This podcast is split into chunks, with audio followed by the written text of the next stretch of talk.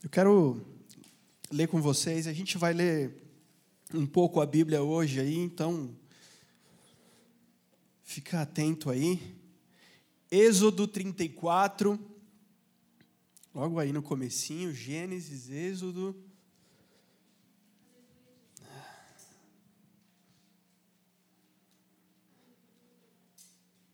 Êxodo 34, 6. O Senhor passou diante de Moisés e proclamou: O Senhor, o Senhor, Deus compassivo e bondoso, tardio em irar-se, grande em misericórdia e fidelidade, que guarda a misericórdia em mil gerações que perdoa a maldade, a transgressão e o pecado, ainda que não inocente o culpado, e visita a iniquidade dos pais nos filhos e nos filhos dos filhos, até a terceira e quarta geração. Volta um pouquinho, Êxodo 20.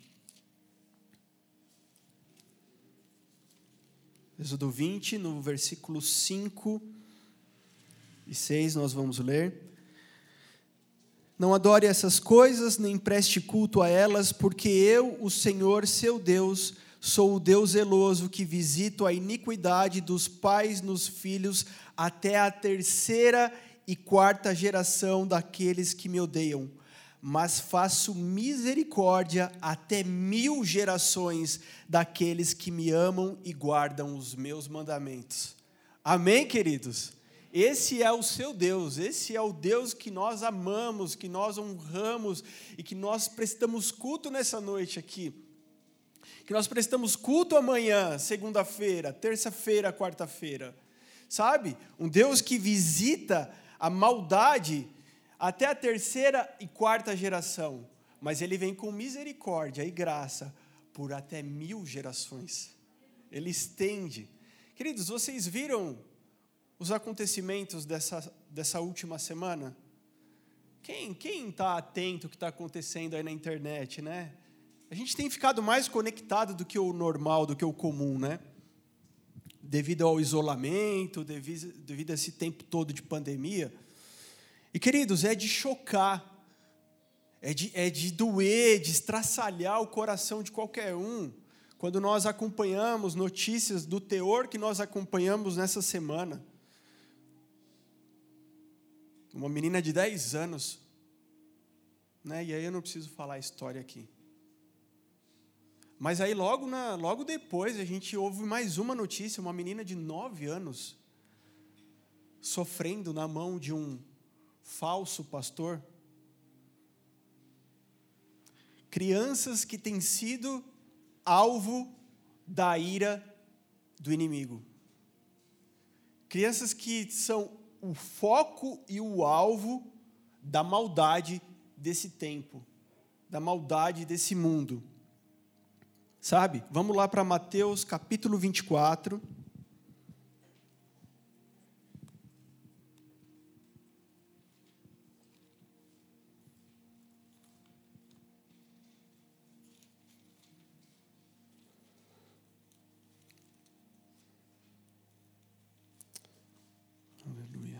Mateus 24. Vamos ler a partir do 12. E por se multiplicar a maldade, o amor se esfriará de quase todos. Aquele, porém, que ficar firme até o fim, esse será salvo será pregado este evangelho do reino por todo o mundo para testemunho a todas as nações. Então virá o fim. Jesus, ele, ele, ele sai do templo e aí os discípulos falam: Jesus, olha aqui as obras, olha aqui a construção do templo. Né? E eu imagino eles passeando ali, andando junto, olhando para as obras ali, aqui, um pouquinho antes de Mateus, início de Mateus 24, está falando, e Jesus fala acerca do templo. Fala, não vai ficar pedra sobre pedra. E Jesus se assenta com seus discípulos e eles começam a fazer perguntas para Jesus. Os discípulos sempre têm o que perguntar para Jesus. E Jesus sempre tem resposta para quem é discípulo. E Jesus começa a falar acerca do princípio das dores. Jesus começa a falar acerca, acerca da grande tribulação, acerca da vinda do Filho do Homem, né? E esse versículo que talvez você conhece ele isoladamente por aumentar a iniquidade ou por aumentar a maldade, o amor de muitos vai esfriar, né? Está nesse contexto aqui de Jesus falando do fim dos tempos. Então, é necessário que a gente faça uma análise, que a gente faça um panorama do que estamos vivendo, do mundo que estamos vivendo e para onde esse mundo está caminhando. Para que lugar esse mundo está caminhando? Para onde é que nós estamos indo? E Jesus, ele, ele, ele aqui com seus discípulos, ele vai falar de sinais, ele vai falar de coisas que, que são como, como aquilo que aponta para o grande dia. Como o pastor Júnior falou, você tem que estar atento às placas. Se você vai para um lugar, você precisa estar atento às placas para saber se você está indo para o lugar certo ou para o lugar errado. E as placas que nós estamos lendo nesses últimos dias são placas que apontam para o fim. Eu não falo isso como aquele profeta falando do, do caos, mas eu falo isso com sobriedade na palavra, dizendo assim: só não enxerga quem não quer. Só quem não só quem realmente já está morto. Mas se você está vivo, você está vendo o que está acontecendo. E você está começando, se você já não começou, a buscar a palavra de Deus de uma forma mais intensa, de uma forma mais, né, com mais fome, com mais sede. Deus, eu preciso entender o que está acontecendo. E a, ver, e a verdade, a grande verdade é que a gente está num tempo onde as crianças, onde nós, sim, todo mundo, todos os, todos os seres humanos estão sofrendo ataques na mente, no coração, na alma, no espírito, e esses ataques não são descoordenados e nem aleatórios, né? Então, essa semana eu estava orando e, e, sabe, o Senhor me deu, assim, um, uma, uma nitidez sobre esse tempo que a gente está vivendo. É fato que está havendo uma ruptura na sociedade. E não é no Brasil, não é em São Paulo, é no mundo. É fato que está sendo marcado aqui uma ruptura no homem. E essa máscara que a gente tem que usar, queridos, a gente tem tido é, o cuidado de seguir os protocolos, e a gente não abriu mão disso.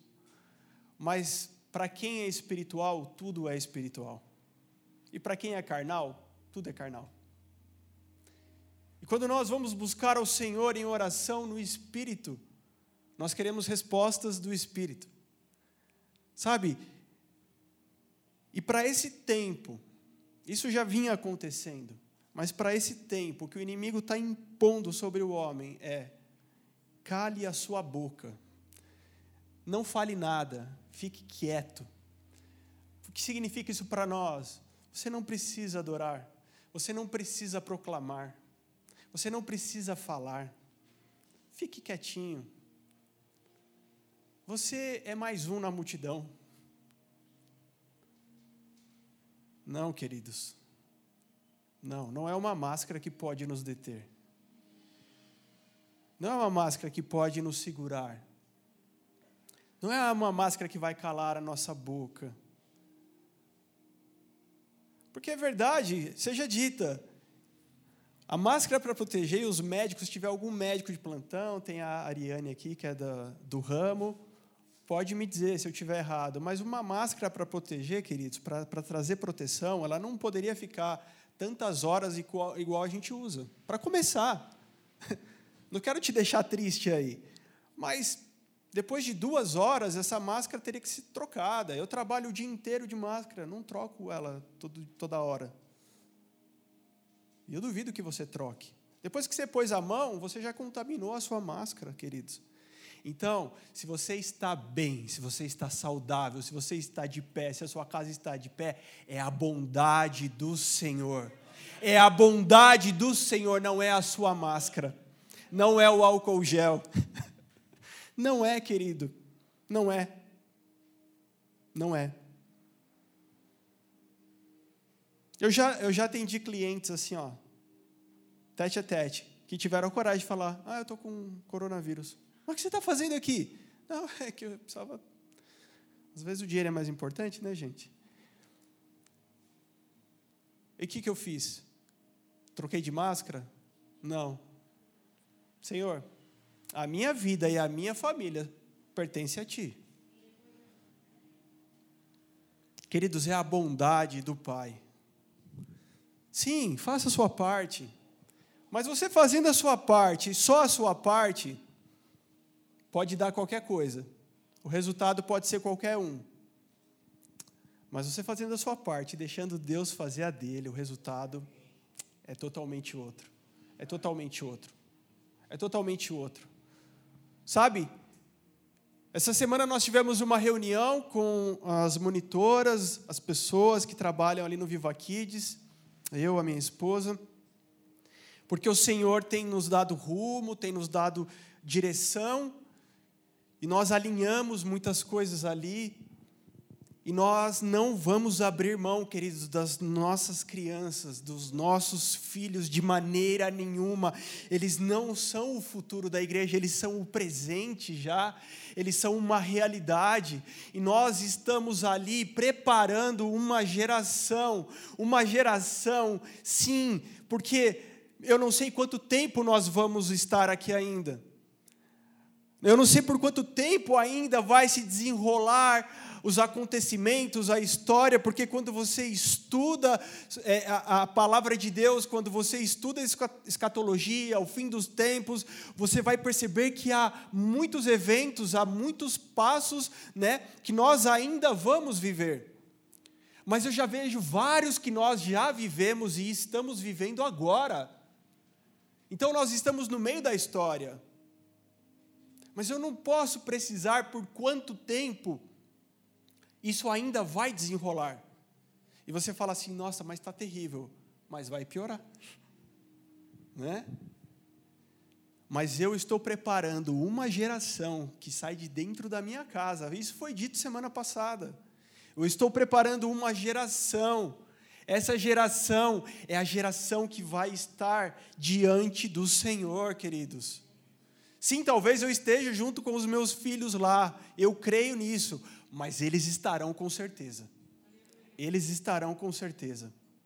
E nós não vamos abrir mãos dos nossos pequenos, dessa geração, porque nós temos um bastão para passar na mão deles. Eles precisam estar saudáveis, eles precisam estar firmes, fortes, corajosos, para levar esse bastão adiante. Sim, nós nós não vamos abrir mão disso. E aí, Jesus vai falar assim: por aumentar a maldade. E é isso que nós estamos vendo. A maldade está aumentando, queridos, de uma forma avassaladora. Antes, há um tempo atrás, talvez a minha mãe e meu pai tinham coragem de falar assim: ah, vai lá na padaria, vai lá no açougue, vai lá no mercado quando eu era criança e compra. Hoje os pais que, de bem, que cuidam dos seus filhos, já não têm mais coragem de fazer isso. Pegar o seu filho e falar, vai lá sozinho na padaria, vai lá sozinho no mercado. Por quê? Por causa do medo. Por causa da, da, da insegurança, do mundo que nós estamos vivendo. Não que antes não tivessem problemas, mas agora a maldade está aumentando. E ela vai aumentando, ela vai aumentando, ela vai aumentando, ao passo que nós vamos indo para o fim, ao passo que nós vamos tomando rumo do fim. Queridos, é necessário a gente entender o cenário atual, é necessário nós entendermos a nossa caminhada, para onde nós estamos indo, e é necessário discernimento bíblico mais do que nunca, a igreja precisa se voltar à palavra de Deus. Mais do que nunca precisamos voltar aos estatutos eternos e sermos guiados, porque o que fará a diferença nesse tempo é quem tem e quem não tem. É se o que guia a tua vida são os estatutos eternos do Senhor ou se é o que esse mundo está dizendo, está ditando. Porque, veja, o mundo vai ditando um ritmo. As coisas vão sendo ditadas, agora é assim, agora é assim, e é muito rápido. Antes de começar a pandemia, eu estava indo para uma reunião, estava num Uber, eu escutei no rádio lá um correspondente em Londres falando da pandemia e falando do que estava acontecendo. E para mim aquilo soou tão distante, tão distante. E na semana seguinte, a gente estava começando o isolamento social. É muito rápido, a gente vive num mundo globalizado. Mas eu queria ler com vocês aqui. Meu, deixa eu pegar meu celular. Achei que estava ali. Algo que chamou a atenção.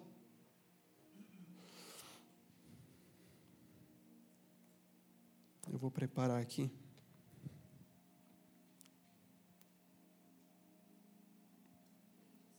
Aleluia.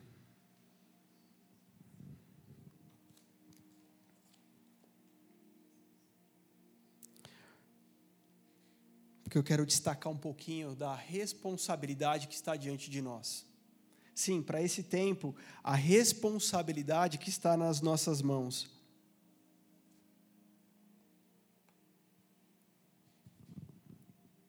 Esse é um estudo feito numa universidade e fala acerca do papel da família no cunho psicológico de um indivíduo, de uma criança. Eu tive o cuidado até de mandar esse estudo aqui para Camila, que é psicóloga, né, nossa irmã, e ela falou: não, realmente isso daí é, é uma boa referência.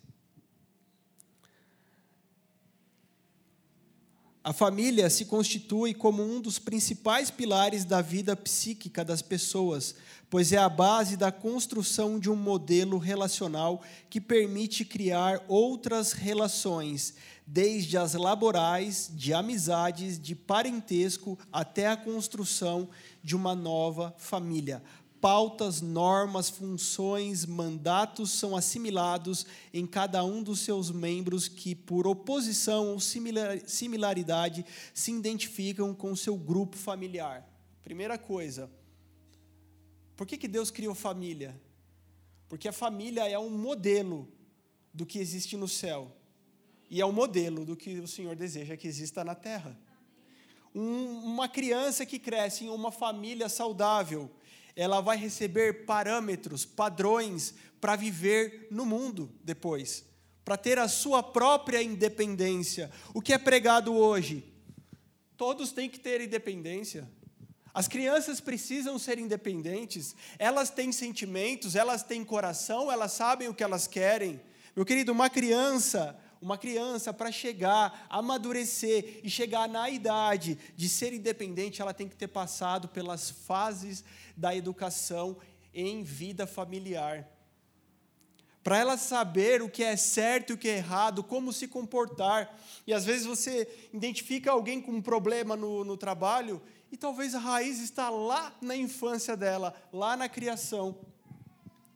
E aí, continuando, de acordo com Campos, né, 2004, a família exerce funções como proteção, afeição e formação social que são determinantes no desenvolvimento de seus filhos. Olha só, por que, que Deus fez a família? Para que houvesse proteção, para que houvesse formação. Suporte familiar como, entendem suporte familiar como manifestação de atenção, carinho, diálogo, liberdade, proximidade afetiva, autonomia e independência existem, é, existente entre outros integrantes da família e dessa forma diferenciam no conceito de estrutura familiar. Mais um pouquinho. O principal efeito do suporte se dá na proporção em que o receptor percebe este apoio como satisfatória, sentindo-se amado, valorizado, compreendido, reconhecido, acolhido, protegido e cuidado, e ainda participando de uma rede de recursos e informações. Um pouquinho mais para frente, vai falar o seguinte sobre saúde. A Organização Mundial de Saúde define saúde como sendo um estado de completo bem-estar físico, mental e social, não consistindo apenas em ausência de doença ou enfermidade. Sendo assim, a manutenção da saúde mental constitui-se como parte fundamental da saúde geral, permitindo ao indivíduo o aproveitamento pleno de suas capacidades cognitivas, relacionais e afetivas, o enfrentamento de dificuldades na vida, a produção no trabalho e a contribuição para ações em sociedade.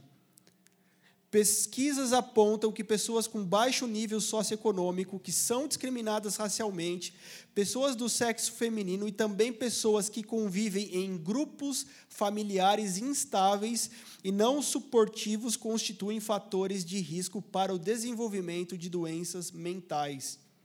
O relacionamento que os pais ou cuidadores estabelecem com a criança durante a infância é de suma importância. O afeto, a atenção e o cuidado constantemente dispensado permite que a criança se desenvolva normalmente.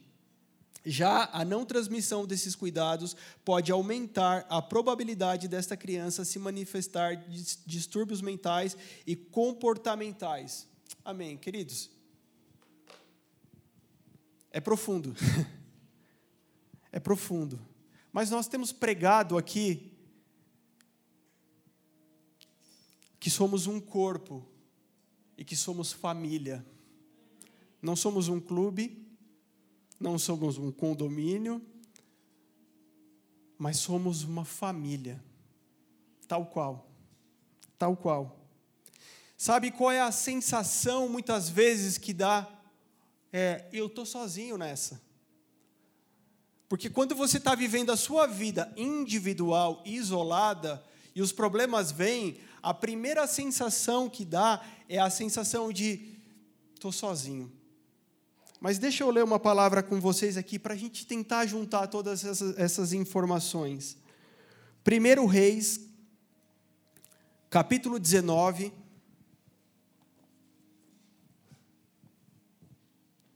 versículo 18.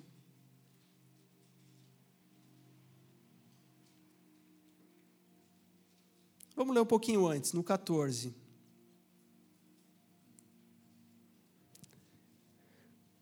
Elias se escondendo numa caverna. E o Senhor vem a ele e diz assim: O que você está fazendo aqui, Elias? 14. Ele respondeu: Tenho sido muito zeloso pelo Senhor, Deus dos exércitos, porque os filhos de Israel deixaram a tua aliança, derrubaram os teus altares e mataram os teus profetas à espada. Só fiquei eu, e eles estão querendo tirar minha vida. Então o Senhor disse a Elias: Vá, volte ao seu caminho para o deserto de Damasco. Chegando lá, unja Azael como rei da Síria, unja também Jeú, filho de Ninsi como rei de Israel, e Eliseu, filho de Safate, de Abel Meolá, como profeta em seu lugar. Quem escapar à espada de Azael, Jeú o matará. Quem escapar à espada de Jeú, Eliseu o matará. Também conservei em Israel sete mil todos os joelhos que não se dobraram a Baal e toda a boca que não o beijou.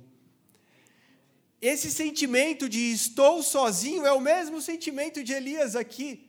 Porque Elias se isola, Elias foge depois, você conhece a história de Elias? Depois de matar os profetas de Baal, depois de Deus responder com fogo, depois de Deus, de Deus bradar do céu que era com Elias, que, que, que habitava ali, ele tem medo. Por quê? Porque o rei Acabe conta para Jezabel, sua esposa, que fala assim: ah, é, então eu quero a cabeça dele. Não importa se você fez boas coisas até hoje, não importa se você já fez grandes coisas, você também está sujeito a um tempo de medo. você também está sujeito a um tempo de medo. E nesse tempo de medo, a coisa mais natural que acontece com o ser humano é o quê? Fugir. Medo, eu fujo, é um sistema de proteção. E quando Elias foge, ele sai da posição que Deus já havia colocado ele. Por isso Deus vai até onde Elias está, conversar com ele, falar com ele e reposicionar Elias. Como Deus é bondoso, meu irmão. Meu, meu irmão, como Deus é bondoso. Quando você sai do lugar, quando você se esconde, quando você tem medo, a bondade de Deus continua com você. A bondade de Deus continua e Deus insiste, Deus vai lá e Deus fala assim: vem cá, deixa eu te falar qual é a real. Você precisa estar no lugar que eu te chamei, você precisa estar de pé, você precisa se reposicionar para o tempo que vem agora. Deus, se fosse eu aqui, eu descartava ele. Elias, eu achava que você era o cara, agora não acho mais. Talvez se fosse você, você faria a mesma coisa, descartaria. Deus não descarta aquele que ele chamou. Deus não descarta aquele que ele chamou, querido. Pode alguém te descartar, mas o Senhor não descarta. Por isso que aquilo que mais me anima, aquilo que mais me empolga, sim, quando alguém é curado, eu fico feliz. Quando alguém é curado de um câncer, da AIDS, sei lá, do que for, eu fico feliz. Mas quando eu vejo alguém pegando, pegando os cacos da sua vida, sendo amado pelo Senhor, sendo reconstruído, reposicionado e tomando um novo rumo agora, esse tipo de testemunho me deixa muito animado me deixa muito feliz, porque eu vejo que Deus pega quem não é para ser, Ele escolhe quem não é para fazer ser, para confundir, Ele pega os loucos para confundir os sábios. Esse é o nosso Deus. Meus queridos, a minha preocupação hoje, o meu objetivo hoje é que você saia daqui entendendo essa palavra. Vamos pegar, porque assim, a gente tem algumas informações aqui, a gente precisa juntar tudo isso, para a gente colocar isso dentro do nosso coração. E como está escrito em Tiago, sermos praticantes da palavra do Senhor. Assim como o pastor Júnior disse aqui, sabe, pessoas, empreendedores, sabe, foram abençoados esses, esses, essas semanas aqui. Sabe, ouviram palavras que vêm do céu, inspiradas pelo Espírito Santo Sabe, palavras que têm fundamento bíblico, que têm embasamento bíblico, que tem tudo bíblico, que é mergulhado na Bíblia, que tem inspiração do alto, para falar, cara, eu fui abençoado essas semanas, esses domingos, sabe, Deus está me dando rumo. Que seja assim na nossa vida. E assim, o que, que acontece com Elias? Quando ele está lá escondido, quando ele está lá com medo, falando, pô, agora é a pior parte da minha vida, o Senhor aparece e fala: vai, sai do esconderijo e vai. E Deus ainda coloca missões de honra na mão dele. Deus não fala assim: olha só, eu te escolhi, eu te ungi e você pisou na bola, então dá licença que eu estou colocando o outro no teu lugar porque Deus não quebra os seus próprios princípios. E um princípio que Deus tem chama honra. Você entendeu? Deus não quebra aquilo que ele estabeleceu. O Deus que te chamou, o Deus que te honrou sem você merecer, ele não vai te desonrar porque agora você não merece mais, porque desde o começo você não merecia. E Deus olha para Elias e fala assim: está aqui, você tem mais três missões de honra para cumprir. E ele vai, ele, ele unge o rei da Síria, ele unge o rei de Israel e ele unge Eliseu que ficaria no seu lugar. Deus não poderia só pegar Eliseu, colocar e tirar Elias? Não, não, não, não é assim que funciona nas coisas de Deus. É com honra. E aí, quando isso acontece, a gente entende que o Senhor está fazendo isso nesse tempo também. O Senhor está reposicionando nesse tempo também. E só não serve para quem não quer. Mas o que chama mais a minha atenção aqui, eu quero chamar a sua atenção hoje, é que existem sete mil. Quando Elias acha que ele estava sozinho naquele momento, que ele estava sendo zeloso, que ele estava guardando a palavra de Deus, que ele estava amando o Senhor, que ele estava fazendo a obra que Deus o chamou, Deus vem e fala assim: não é só você, tem mais sete mil que não dobraram os joelhos. Mas o, o, tem um detalhe nesse texto aqui, tem um detalhe. Não é que tem sete mil, é porque está escrito assim: também conservei em Israel Sou eu, o Senhor, quem faço todas as coisas. Fui eu quem conservei, porque eu quis. O meu desígnio, o meu desejo foi conservar, porque a minha vontade era aniquilar com Israel, mas eu tenho uma honra para cumprir na vida de Abraão, Isaac e Jacó. Queridos, a nossa família poderia só ter sido destruída já. Mas há um pacto, há uma aliança que o Senhor estabeleceu. E ele escolheu conservar sete mil que não dobraram o seu joelho. O profeta Elias, se você já conhece, já ouviu falar, é aquele profeta que tinha fogo é aquele profeta que orava e Deus consumia. Então, Elias, o profeta do fogo, o profeta que quando ora Deus consome, disse para Deus: Deus, Israel não tem mais jeito. Deus, Israel precisa ser consumida pelo Senhor. Não tem mais nada em Israel. Então Deus vem e diz: fui eu quem escolhi não consumir. Vamos avançar um pouquinho agora? Malaquias capítulo 4. Ah. O texto que nós vamos ler agora, em Malaquias capítulo 4, está extremamente conectado com o hoje e está extremamente conectado com o que nós acabamos de ler sobre a história de Israel e está extremamente conectado com o fim de todas as coisas também. Malaquias 4 é o último capítulo antes do Novo Testamento. Diz assim: Pois eis que vem o dia, queimando como fornalha, todos os soberbos e todos os que praticam o mal serão como a palha o dia que vem os queimará, diz o Senhor dos Exércitos, de modo que não lhes deixará nem raiz nem ramo, mas para vocês que temem o meu nome nascerá o sol da justiça, trazendo salvação nas suas asas. Vocês sairão e saltarão como bezerros soltos da estrebaria, vocês pisarão os ímpios, pois eles se farão cinzas debaixo das plantas dos pés de vocês, naquele dia que prepararei, diz o Senhor dos Exércitos. Lembrem-se da lei de Moisés, meu servo, a qual lhe prescrevi em Horebe, para todo Israel, a saber, estatutos e juízos. Eis que eu lhes enviarei o profeta Elias, antes que venha o grande e terrível dia do Senhor, ele converterá o coração dos pais aos filhos e o coração dos filhos a seus pais, para que não venha e castigue a terra com maldição. Queridos, aqui é um cenário de destruição. Mas antes desse cenário de destruição, ele diz que vai mandar Elias e que o coração dos filhos vai se converter aos pais e dos pais aos filhos.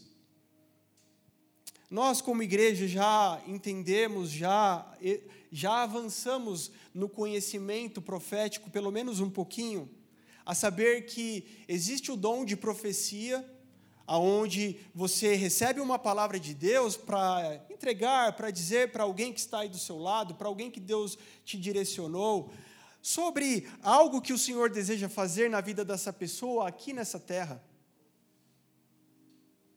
Mas o profético não se resume a isso. Porque o profético é a conexão do homem com o céu e do céu com o homem. Portanto, Elias é mais do que um profeta que profetiza porque ele tem um dom. ele é um homem que tem um encargo profético. E o encargo profético vai fazer que na vida de, Elias ele aponte não só as coisas que vão acontecer nessa terra aqui, as coisas dessa terra, mas as coisas do céu. As coisas dessa terra vão passar, mas as coisas do céu vão permanecer. E ele fala de eternidade. E qual é o grande encargo profético sobre a vida de Elias? Ele era um homem que orava e Deus respondia. Ele era um homem que orava e o fogo descia. Ele era um homem que orava e Deus aniquilava, consumia. Mas no final, Elias vai descobrir que o grande encargo profético da sua vida é apontar a misericórdia e a graça de Deus em Cristo Jesus, reconciliando todas as coisas. O grande encargo de Elias recai sobre os, o fim dos dias de Israel porque o Senhor escolheu sete mil para não se dobrarem. O Senhor cuidou, o Senhor permaneceu ali, o Senhor colocou debaixo das suas asas sete mil que não se dobraram. E para esses dias de hoje, nós começamos a olhar o que o Senhor está falando acerca dos próximos dias. Nós olhamos pelo retrovisor e agora estamos olhando pelo para-brisa para frente, o que o Senhor está falando dos próximos dias. Apocalipse, capítulo 20, deixa eu ver, capítulo 12. Deixa eu ver minha anotação aqui.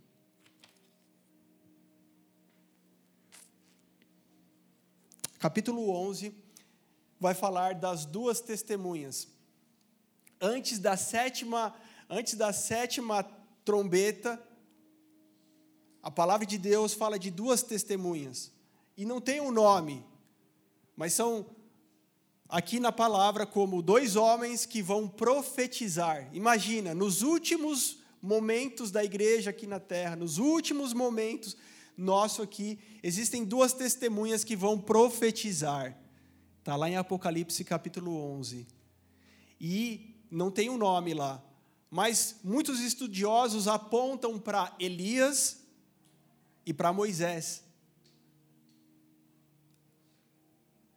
E aí eu fiquei pensando, orando, e ok, Senhor, eu entendo. Moisés tem os carrega a tua palavra, os estatutos eternos, como nós lemos aqui em Malaquias. Elias representa o profético, aquilo que o Senhor está conectando entre céu e terra. E eu não sei como será, se serão duas pessoas de fato profetizando ali por é, uma quantidade de dias que dá próximo de três anos e meio. Eu não sei se será. Isso fala de nações, se são duas nações, meu querido, eu não sei. Mas existe aqui no fim o encargo de Elias, mais uma vez, dizendo: misericórdia e graça. O Senhor poderia simplesmente destruir tudo, mas Ele vem dizendo misericórdia e graça. Ainda há tempo para aqueles que se arrependerem entrarem diante do Senhor. Amém? Amém? Mas vamos avançar mais um pouquinho. Abra sua Bíblia, 1 Pedro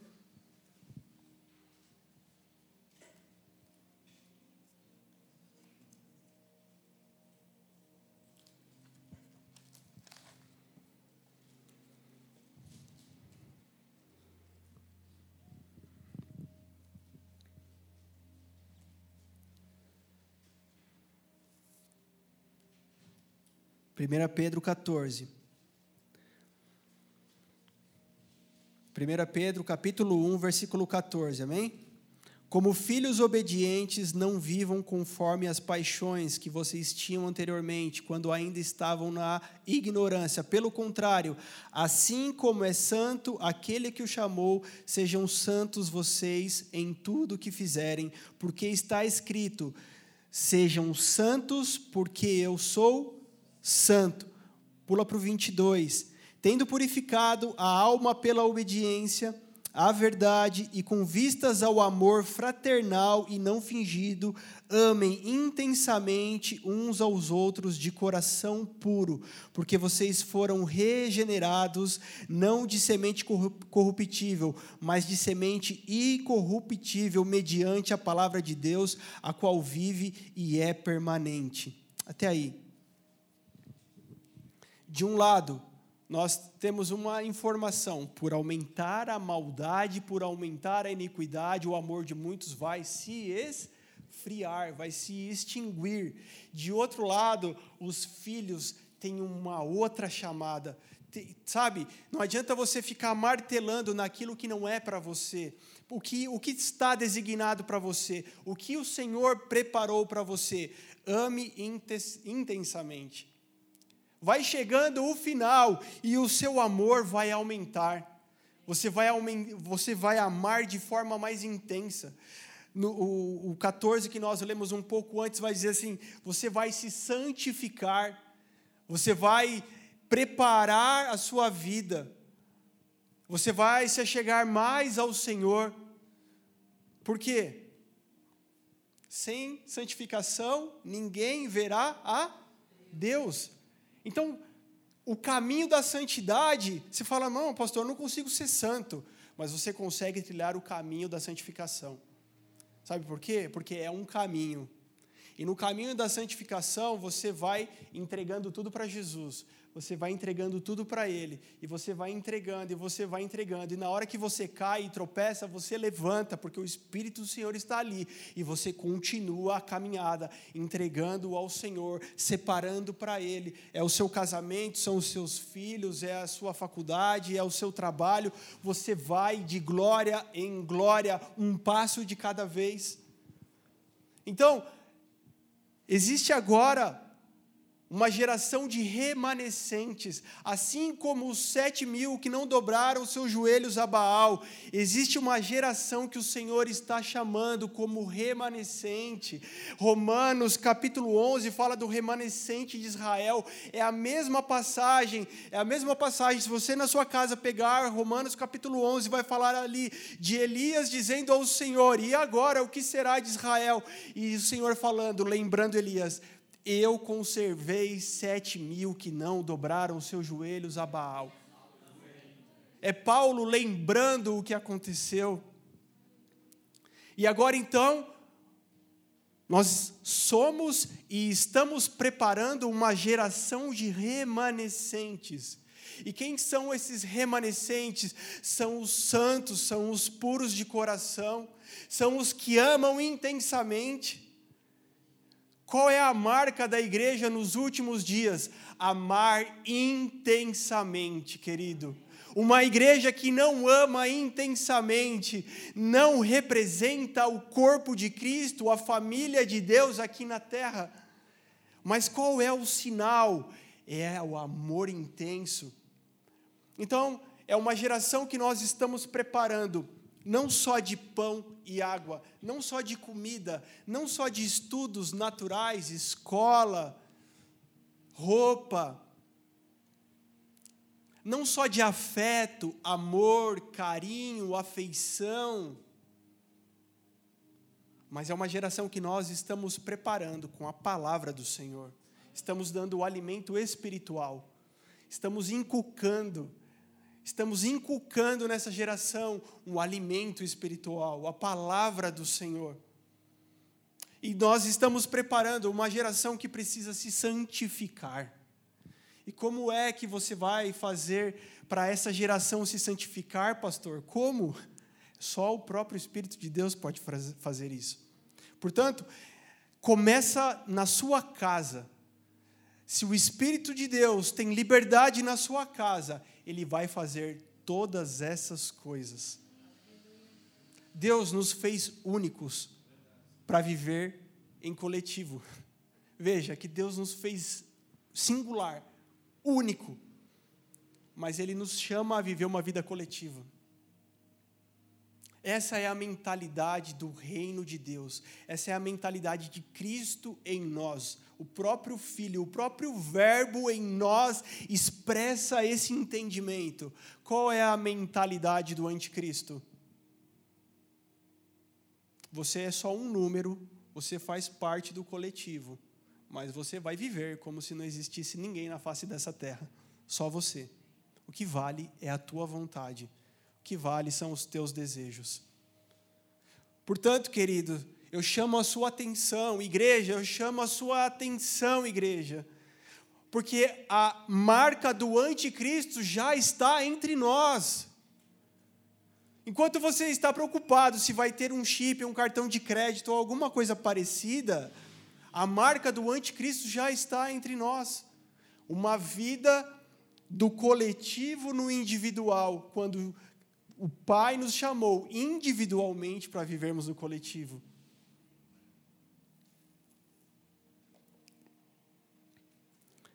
Qual é a marca dessa geração que nós estamos passando o bastão? Santificação. Tudo é para o Senhor, tudo vem dele e tudo é para Ele. E qual é o papel nosso de sermos os sacerdotes que vão ministrar essas coisas? Ah, queridos, não adianta nós virmos ao culto dominical, não adianta nós ouvirmos pregações se nós não colocá-las, não colocarmos em prática o que nós estamos absorvendo aqui, e nós vamos precisar como família exercer o nosso ministério.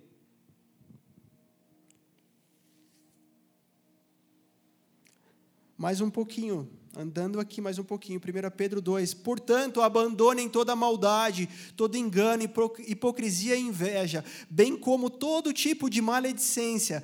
Como crianças recém-nascidas, desejem o genuíno leite espiritual, para que por ele lhes seja dado o crescimento para a salvação, se é que vocês já têm experiência de que o Senhor é bondoso.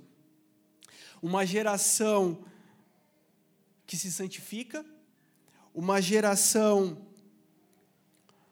uma geração não só santificada, mas uma geração pura, porque só a pureza pode propor, proporcionar o amor nesses dias. Então é um coração puro, pronto para amar. Uma geração que foge e abandona o mal. E um pouquinho mais adiante, no 4. Chegando-se a ele, a pedra que vive, rejeitada assim pelos homens, mas para com Deus eleita e preciosa, também vocês, como pedras que vivem, são edificados casa espiritual para serem sacerdócio santo, a fim de oferecerem sacrifícios espirituais agradáveis a Deus por meio de Jesus Cristo. Então vamos voltar a uma geração santa, uma geração pura, uma geração que abandona o mal, uma geração de sacerdotes que ministram ao Senhor e à sua casa. 1 Pedro 2,9, um pouquinho mais para frente, um famoso versículo. Vocês são, porém, geração eleita. que mais? Sacerdócio real, que mais? Nação santa, povo de propriedade exclusiva de Deus. Para quê? A fim de proclamar as virtudes daquele que os chamou das trevas para a sua maravilhosa luz. Meu querido, há um encargo para esses dias, exercermos o sacerdócio real e quem é o sacerdote? É o ministro. E o que o ministro faz? Ele cumpre seu ministério. O que é ministério? É servir. E o que é um ministro servindo? É fazer por em nome de. Você só pode ser um ministro se você representa alguém. E nós somos ministros reais. Representamos o rei. Então, em tudo que nós praticamos, em tudo que nós fazemos, há uma intenção representar o rei aqui nessa terra. Sim, há um tempo chegando onde as crianças estão sendo é, é, cortadas da sua infância. ceifadas da sua infância para uma vida já, uma vida de conhecimento do mal, para uma vida de conhecimento de tudo que é impuro, de toda maldade, de toda sensualidade, para uma, para uma vida seca, para uma vida de decepções, para uma vida sem amor, ausente de piedade, ausente de generosidade. Sim, Mas em paralelo a isso, o Senhor escolheu conservar um povo que não se dobrou. O Senhor escolheu conservar uma família que não se dobrou. E essa geração de remanescentes estão dentro das famílias. É impossível ser um remanescente sozinho. Assim como Gideão foi um remanescente, ele era da menor casa, ah, lembram? Da menor, do menor clã, né? da menor tribo, mas ele estava inserido dentro dessa pequena casa, dessa pequena tribo, desse pequeno clã, e isso é suficiente para o que o Senhor deseja fazer. Isso é suficiente para o que o Senhor deseja fazer, e eu tenho testemunhado isso nos meus anos. Eu tenho testemunhado isso ao longo dos meus anos. Quando eu vejo aqui, por exemplo, os meus primos, qualquer dificuldade, qualquer luta que teve na tua casa, né, Tiago? Eu não conheço os detalhes, você não conhece os detalhes, mas deve ter tido várias. Deve ter várias guerras travadas. A tia Edna não está aqui hoje, ela estava no domingo, eu vi ela quinta-feira no, no Zoom. Mas quando eu olho para ela, eu vejo uma mulher que trouxe os filhos dela na presença de Deus até hoje.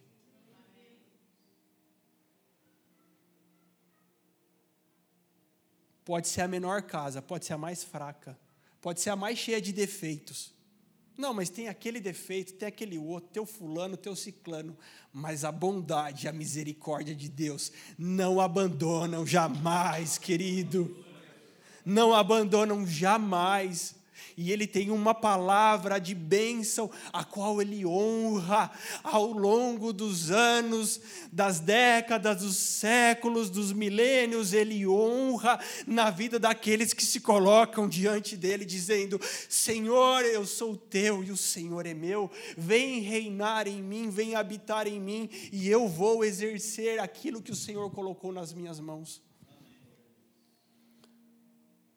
Portanto, a sua casa pode ser a menor, pode ser a mais problemática, pode ser a mais cheia de problema, mas se o teu amor ao Senhor é de verdade, ele de verdade esconde debaixo de suas próprias asas.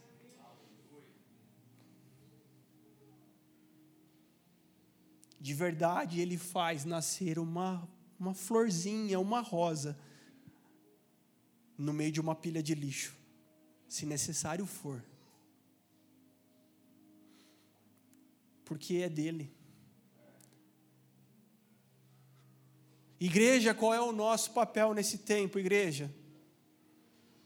Eu não sei se você conseguiu me acompanhar nessa volta que eu dei. Talvez eu não tenha tanta didática assim como eu gostaria de ter. Mas eu estou chegando agora nesse ponto aqui para a gente terminar dizendo qual é o nosso papel, igreja, diante do que estamos vivendo. Exercer o nosso chamado.